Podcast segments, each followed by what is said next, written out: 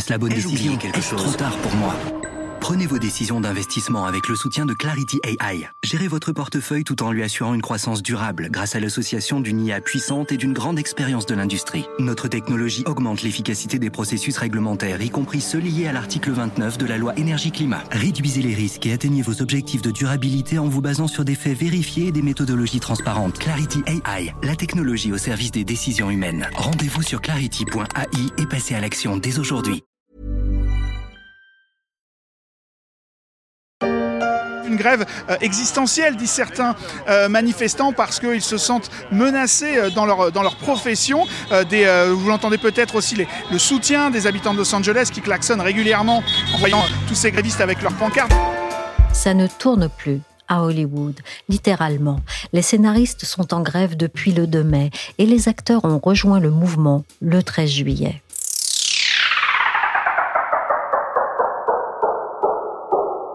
L'industrie du rêve est à l'arrêt. La crise est existentielle et ça faisait longtemps que ça n'était pas arrivé.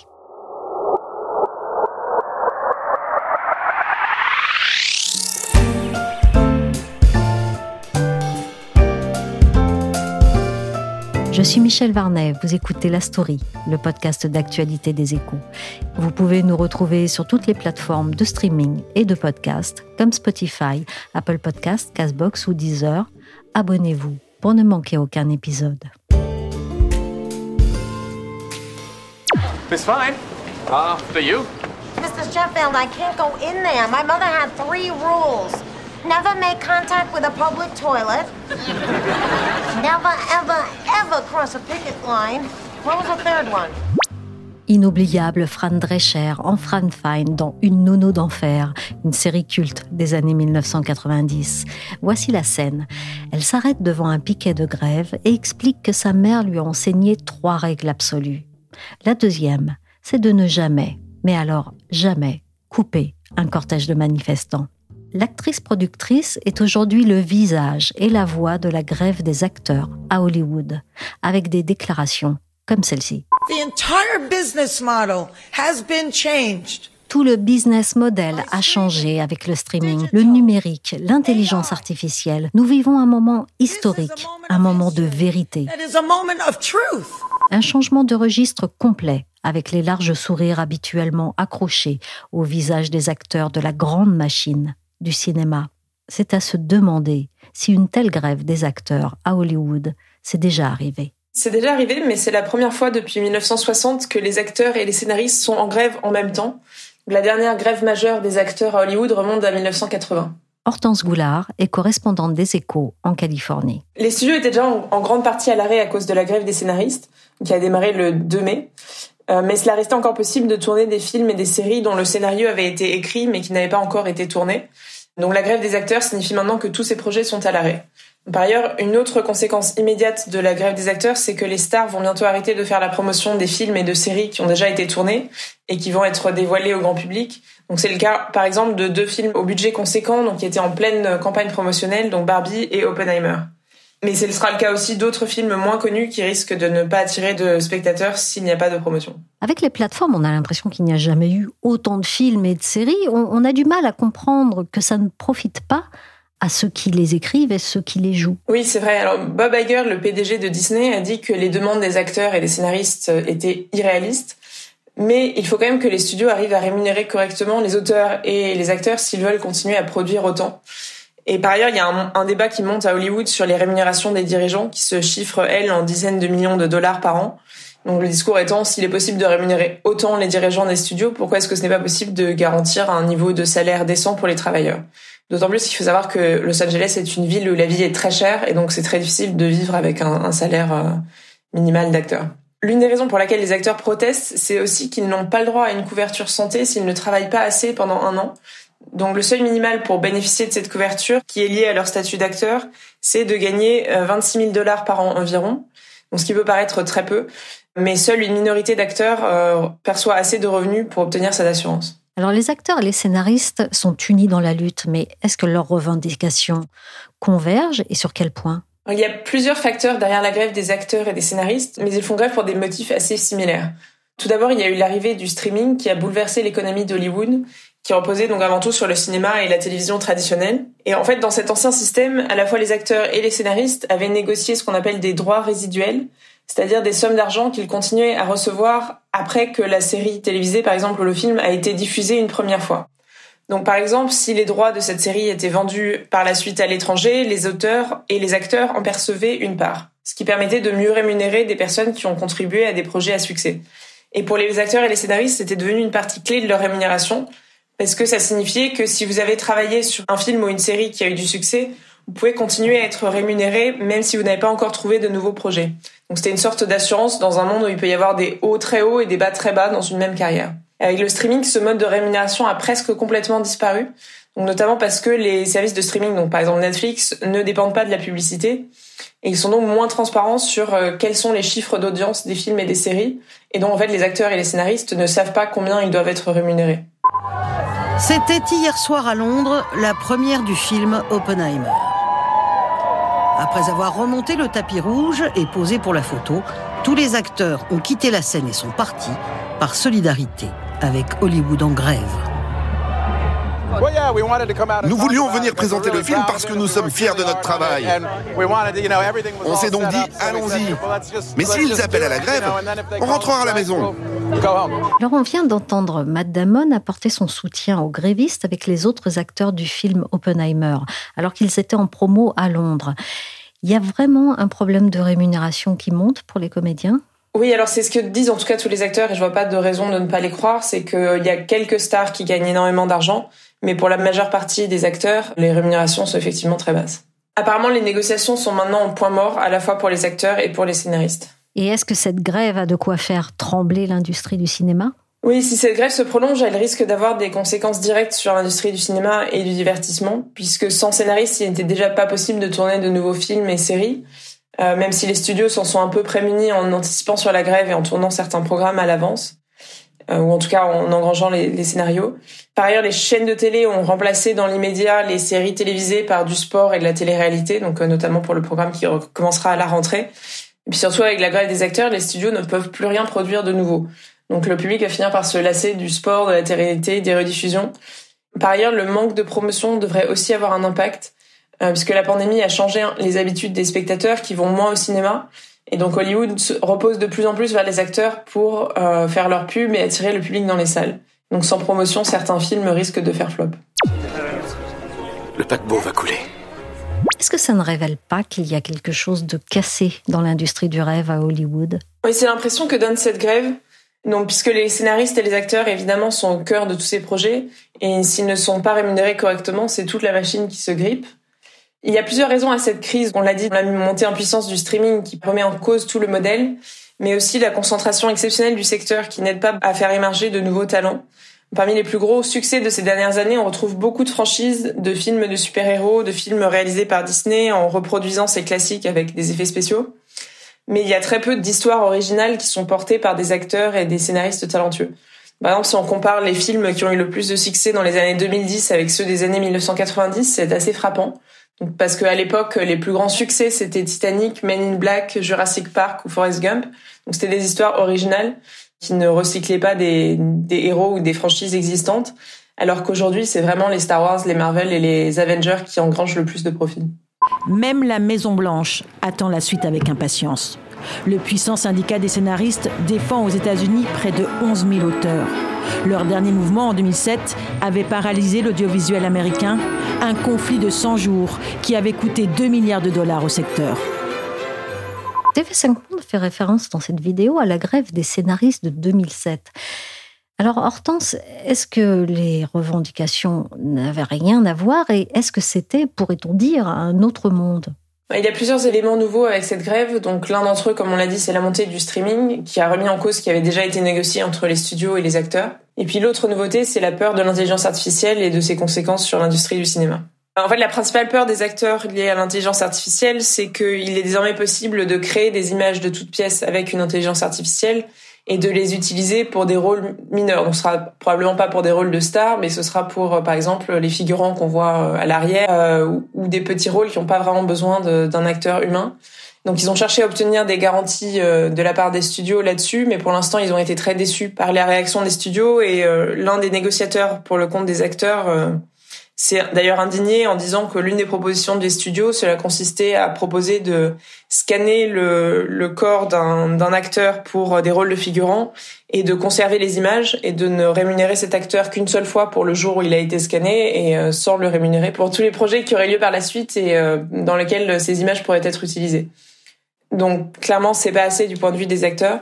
Et pour les scénaristes, c'est aussi une peur euh, un peu similaire qui est que l'intelligence artificielle pourrait être utilisée pour écrire des scènes, sans doute pas des, des grandes séries à succès euh, qui coûtent très cher à réaliser, mais pour des, des scènes un peu plus mineures de, de séries télévisées euh, qui ont des budgets moins conséquents. En réalité, Hortense, est-ce que l'IA n'est pas le gros sujet de cette grève?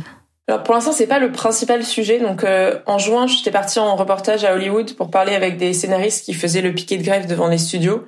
Et la première chose qu'ils mentionnent tous, c'est la baisse des rémunérations qui est liée à l'essor du streaming. Et donc euh, c'est lié aux droits résiduels qu'on évoquait tout à l'heure, mais aussi au fait que les saisons des séries sont plus courtes et que les séries sont moins souvent renouvelées qu'à l'époque de la télévision traditionnelle. Donc avant l'essor du streaming, lorsqu'un acteur ou un scénariste décrochait un nouveau projet, c'était l'assurance d'être payé confortablement pendant des mois, voire des années, et de bénéficier de droits résiduels par la suite. Alors qu'aujourd'hui, les saisons comptent souvent moins de 10 épisodes au lieu d'une vingtaine, euh, donc à cette époque. Donc ça signifie que les acteurs et les scénaristes sont payés pendant quelques semaines seulement, au lieu d'avoir un revenu assuré pour presque toute l'année. Donc, assurer une rémunération correcte des acteurs et scénaristes, c'est vraiment le dossier le plus brûlant. Puis après, les, les mesures sur l'IA sont plutôt là pour préparer la suite, même si c'est sûr que ça fait peur de penser que les studios pourraient se passer entièrement d'acteurs pour jouer des rôles de figurants. C'est gentil, ça m'aurait fait plaisir, mais je préfère travailler. On ne va pas se mentir, l'inquiétude monte avec l'IA. C'est le cas dans la photographie que l'on appelle de stock. Vous savez, ces images qui représentent des scènes typiques au bureau ou bien dans un cours de sport et que l'on croise au détour de pas mal de pages dans la presse. Avec l'IA, on peut désormais les fabriquer sur mesure et sans photographe. Pour comprendre jusqu'où cela pourrait aller dans les métiers du cinéma, j'ai appelé Morgane Soulier. Elle est consultante, conférencière et auteure spécialiste des sujets liés à l'intelligence artificielle et au métaverse. Je lui ai demandé ce que l'on pouvait déjà faire avec l'IA créative. En gros, les intelligences artificielles dites génératives sont capables de remplacer les doublures, de rédiger des scénarios, de créer des images dont il sera finalement de plus en plus difficile d'identifier la part du réel. Par exemple, si vous êtes allé au cinéma récemment et que vous avez vu Indiana Jones, vous avez pu voir que Harrison Ford a 30 ou 40 ans de moins que ce qu'il a vraiment aujourd'hui. Donc le fond vert, les algorithmes qui permettent toutes les audaces et chamboulent l'espace-temps vont permettre à terme, pourquoi pas, de faire jouer euh, James Dean avec Jennifer Lawrence. Et en fait, tout ça sera euh, sans doute possible et ça l'est déjà. Alors, est-ce que c'est la garantie d'un carton au box-office? Pas forcément. Mais en tout cas, ce nouvel outil a le potentiel de produire des scripts et donc, comme je vous disais, de cloner des voix, d'imiter des comédiens. Donc on peut comprendre finalement la crainte que peuvent avoir les comédiens de perdre leur travail. Notamment, on peut imaginer à très court terme que les doubleurs soient totalement remplacés par des intelligences artificielles.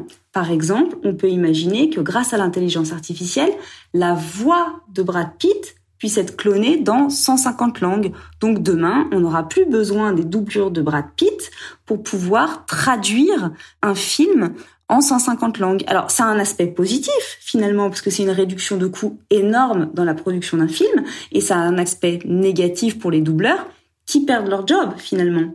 On peut lister ce qu'il y a de positif et de négatif avec l'IA dans le cinéma? Sur les impacts positifs, comme on a vu, il y a la notion de productivité et de coût on va accélérer de nombreux processus dans la production de films, ce qui pourrait entraîner une réduction de coûts assez importante, notamment dans le montage automatique, la colorimétrie, les mixages sonores, qui peuvent être facilités par les algorithmes intelligents. Ensuite, dans la scénarisation, l'intelligence artificielle va être utilisée pour aider à écrire des scripts. Elle peut analyser des milliers de scripts de films, elle peut déterminer des éléments de l'intrigue, elle peut imaginer quel type de personnages ou quels dialogues vont être les plus susceptibles de réussir. Dans le domaine de la répétition et de la formation, l'intelligence artificielle va aider des acteurs à se préparer pour leur rôle. Par exemple, des avatars numériques vont pouvoir être utilisés pour les répétitions, ce qui permet aux acteurs de s'exercer avec des co-stars entre guillemets, même s'ils ne sont pas physiquement présents. Dans les avatars numériques, il y a quelque chose de positif une fois de plus dans la production ou dans les coûts, c'est que par exemple, les rôles qui sont pas ni les premiers rôles ni les seconds rôles, mais qui vont plutôt être des rôles de figurants, on va pouvoir les remplacer par des avatars. Donc ça, ça a un aspect positif dans le coût d'un scénario. Mais du coup, tout ça a des impacts très négatifs, par exemple dans le domaine de l'éthique, de la création des personnages, les techniques de deepfake qui peuvent être utilisées pour recréer l'apparence et la voix des acteurs existants, va soulever des questions d'éthique. Les acteurs décédés vont pouvoir être ressuscités, par exemple numériquement pour des films, ce qui a suscité des controverses, notamment concernant le respect de leur héritage et de leur image. Ça, c'est un aspect dont on parle peu, mais qui est assez important. Il va y avoir un aspect aussi de standardisation si finalement L'intelligence artificielle, comme on disait tout à l'heure, peut aider à la scénarisation pour identifier quelle est l'intrigue qui va le mieux fonctionner. Bon, on peut se poser la question de savoir si à terme, il va pas y avoir une formule de succès qui va réduire la diversité et la créativité dans le domaine du cinéma. Un autre aspect négatif va porter sur l'érosion des compétences. Finalement, est-ce que l'intelligence artificielle va pas prendre en charge de nombreuses tâches et du coup, les compétences traditionnelles qui sont liées à la création de films vont pouvoir s'éroder, on va pouvoir euh, entraîner une perte de savoir-faire et d'artisanat dans l'industrie? Et puis, ben, un autre des aspects, c'est la déshumanisation finalement, avec la capacité de l'intelligence artificielle à reproduire des expressions, des émotions humaines et en constante amélioration, mais elle n'éprouve pas de vraies émotions et en se fiant trop à l'intelligence artificielle pour la performance des acteurs, est-ce qu'on ne risque pas à terme de perdre la dimension humaine et émotionnelle qui rend finalement le, le cinéma si puissant? Mais malheureusement, on peut aussi imaginer que au fil du temps, l'intelligence artificielle va être de plus en plus entraînée et de plus en plus euh, performante. Donc, on peut comprendre la crainte des acteurs de se dire, bah, finalement, dans 5, 10, 15 ans, est-ce que mon métier va encore exister? Est-ce que euh, les acteurs vont pas être uniquement remplacés par des avatars? Ce qui a été moins aimé en revanche, c'est le générique d'ouverture. On y voit des images qui se déforment de manière étrange, et si elles sont étranges, c'est parce qu'elles ont été créées par une IA. Très vite, la polémique est partie sur Internet, certains trouvant le résultat grossier ou immoral, mais surtout, une question est vite ressortie. Comment Disney a pu remplacer ces artistes par une IA Mais est-ce que l'intelligence artificielle ne pose pas aussi la question du droit d'auteur? Tout à fait. La relation entre l'intelligence artificielle et les droits d'auteur est un sujet vraiment complexe multidimensionnel et qui est en ce moment au cœur des débats. C'est un domaine de droit qui est susceptible d'évoluer rapidement au fur et à mesure que la technologie de l'intelligence artificielle se développe et que de nouveaux défis et opportunités émergent. Ça, c'est une évidence. Aujourd'hui, il y a un vide juridique qui est actuel, qui est présent. On sait qu'il y a l'IA Act qui est en cours de rédaction par la Commission européenne, qui va être une première au niveau mondial. Et pour le moment, comme on disait, il y a encore un flou. La question est de savoir si une intelligence artificielle crée une œuvre d'art ou une mélodie, à qui appartient le droit d'auteur? L'intelligence artificielle Le programmeur qui a créé l'IA Ou l'utilisateur qui a fourni les données initiales? Les lois actuelles sur le droit d'auteur ne fournissent pas de réponse claire à ces questions qui laissent une fois de plus un vide juridique qui pourrait conduire à des conflits. Alors, en matière de droit d'auteur, concernant l'intelligence artificielle, il existe plusieurs aspects qui sont à considérer. Sur les créations de l'intelligence artificielle, lorsqu'une intelligence artificielle génère une œuvre, une peinture, une chanson, un texte, qui possède les droits d'auteur sur cette œuvre? La plupart des juridictions actuelles exigent qu'une œuvre soit créée par un être humain pour être éligible à la protection par le droit d'auteur.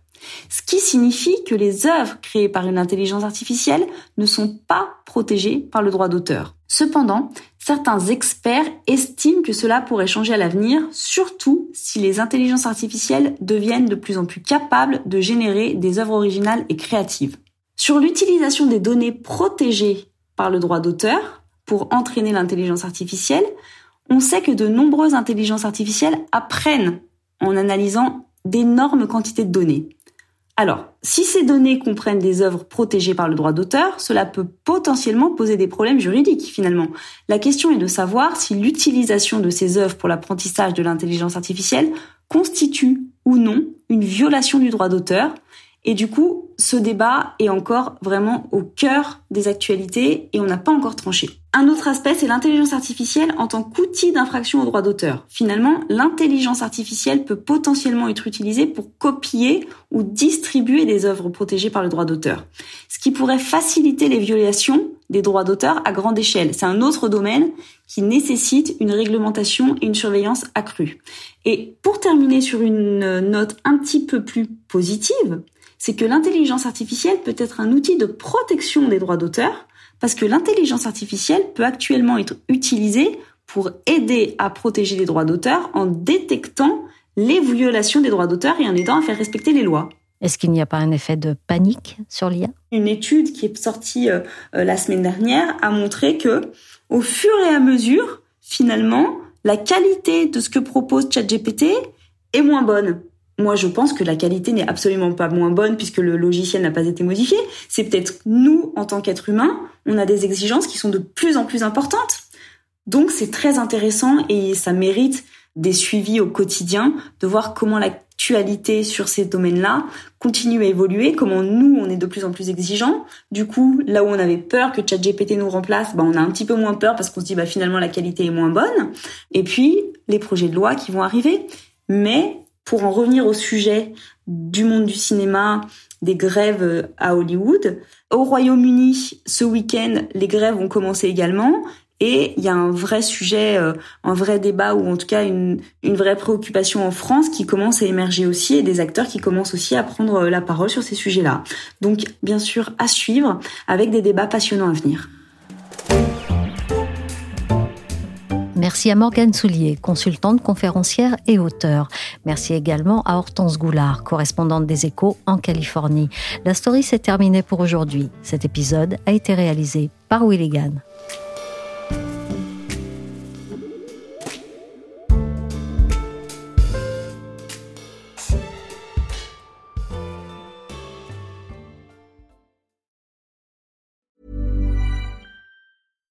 Small details are big surfaces. Tight corners are odd shapes.